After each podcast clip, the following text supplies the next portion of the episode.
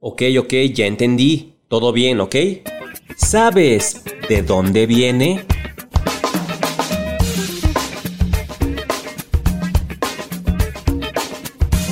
La expresión ok. ¿De dónde viene? Viajemos a 1839. En la edición sabatina del diario Boston Morning Post, el editor Charles Gordon Green intentó burlarse del Providence Journal, un periódico rival al que acusaba de cometer muchas faltas de ortografía.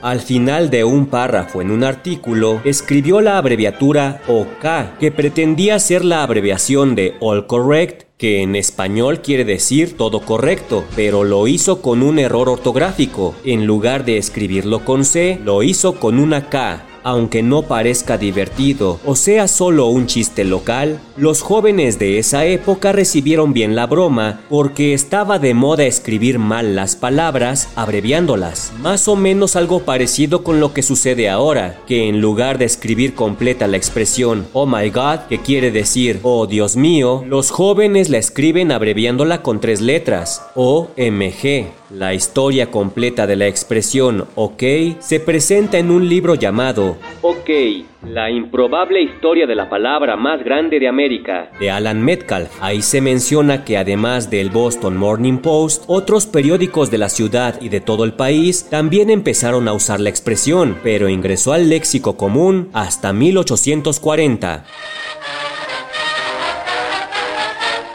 En las elecciones presidenciales, el candidato Martin Van Buren tenía el apodo de Old Kinderhook, ya que provenía de Kinderhook, Nueva York. Sus seguidores abreviaron el apodo como OK y formaron OK Clubs, que eran grupos de apoyo al candidato. Así se hizo muy popular el término OK.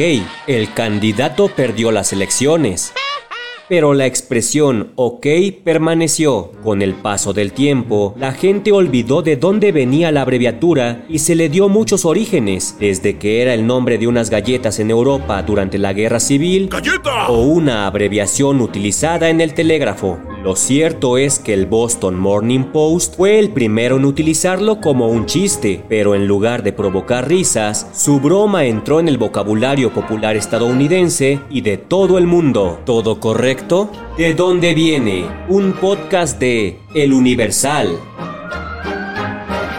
Ok, polilla. Botox Cosmetic, out of botulinum toxin A, FDA approved for over 20 years. So, talk to your specialist to see if Botox Cosmetic is right for you. For full prescribing information, including boxed warning, visit BotoxCosmetic.com or call 877-351-0300. Remember to ask for Botox Cosmetic by name. To see for yourself and learn more, visit BotoxCosmetic.com. That's BotoxCosmetic.com.